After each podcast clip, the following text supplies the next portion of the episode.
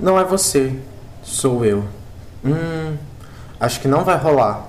Desculpa, mas eu não te vejo assim, desse jeito.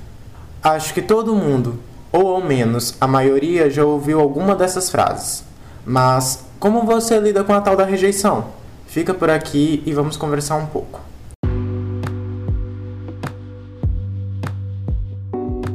Oi, eu me chamo Sam e esse é o podcast Desamores em Série. Então, a rejeição é algo que pode vir a acontecer a qualquer momento e pode acontecer por diversos fatores. Talvez vocês não estavam no mesmo ritmo, quem sabe foi uma confusão de sentimentos, ou ele era só um idiota viciado em colecionar pessoas, quem sabe. Pessoas, em alguns casos, conseguem ser bastante imprevisíveis. O fato é que ser rejeitado em alguns casos mexe bem mais do que só com o ego, principalmente se tiverem sentimentos envolvidos e não ser só um possível fica de balada que te deu um chute porque não estava afim. Mas qual a diferença entre um e outro? Além da obviedade, existe todo um contexto que na primeira situação você conhece o outro, ou ao menos acredita conhecer, vão construindo uma relação mais intimista até o famigerado fora e, consequentemente, o lidar com a rejeição. Já na segunda situação, você sai para curtir, encontra alguém que julga ser interessante e chama este para ficar. E por julgar que o não seja tem, vai desse jeito mesmo. Que na verdade, ao meu ver, essa frase é o principal motivo para as pessoas irem correr atrás da humilhação. É a frase basicamente que legitima qualquer corrida atrás da humilhação é essa. Ah, mas o não você já tem. Enfim, e por sua vez, ele recusa, afinal, dito cujo tem todo o direito de aceitar ou não. As consequências da rejeição nesse caso pode ser considerada algo menos intenso que na primeira. Mas é aquela coisa, rejeição é rejeição. E provavelmente não existe pessoa no mundo que não se afete ao menos um pouco com isso. Mas agora senta que lá vem história. No ano passado, mais ou menos por essa época, antes de pandemia, isolamento, lockdown e afins, eu estava me envolvendo com um primo de um ex, que na verdade nem é tão ex assim, porque eu era o outro. Mas esse é assunto para um outro episódio. Enfim, eu conheci numa tarde nublada de janeiro. Ele estava junto com meu ex e uns outros parentes deles. Nós trocamos Instagram, depois de um tempo telefones também. Eu decidi chamar ele para sair. O ex já tinha voltado para Sampa e estava aparentemente dando a maior força, inclusive querendo me juntar com o menino. O boyzinho aceitou e lá fomos nós.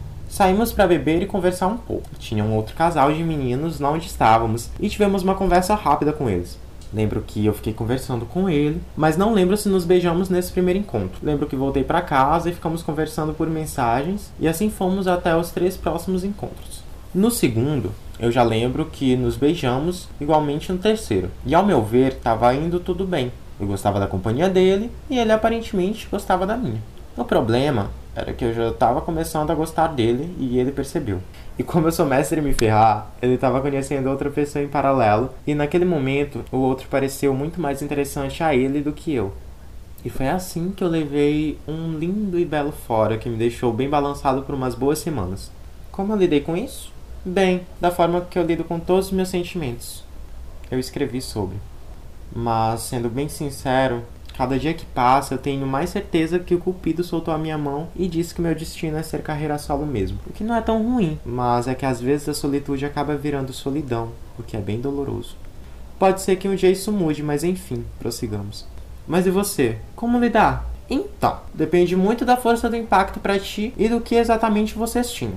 Os caminhos que eu posso te dar são os seguintes: 1. Um, você segue com a sua vida e finge plenitude. Tá, pode parecer óbvio, mas deixa eu explicar um pouquinho melhor. Tenta ir ressignificando o sentimento de rejeição e todo o restante que tiver pela pessoa dentro de ti. Sabe? Vai eliminando tudo de ruim, vai tentando extrair das coisas boas que tiveram daquilo, porque não é possível que só tiveram coisas ruins. Deve ter tido alguma coisa boa nisso tudo, né? Número 2. Tira um tempo para ti, conhece a ti mesmo, descobre novos hobbies, um talento em potencial.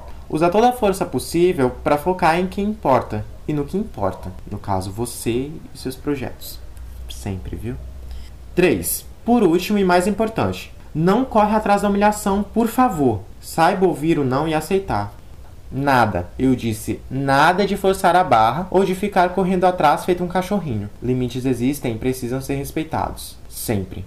O importante é sempre tirar lições de tudo que acontece na vida e aceitar que às vezes as coisas não acontecem como nós planejamos e tá tudo bem.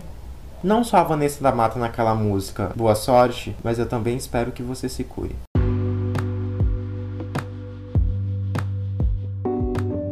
Esse foi um episódio de Desamores em Série. Meu Instagram é underline Samuel Rocha A, se você quiser seguir. E eu tenho uma página no Medium também, onde eu publico minhas crônicas.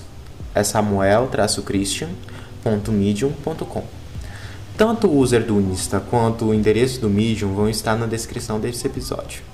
Até mais e um abraço do tio Sammy.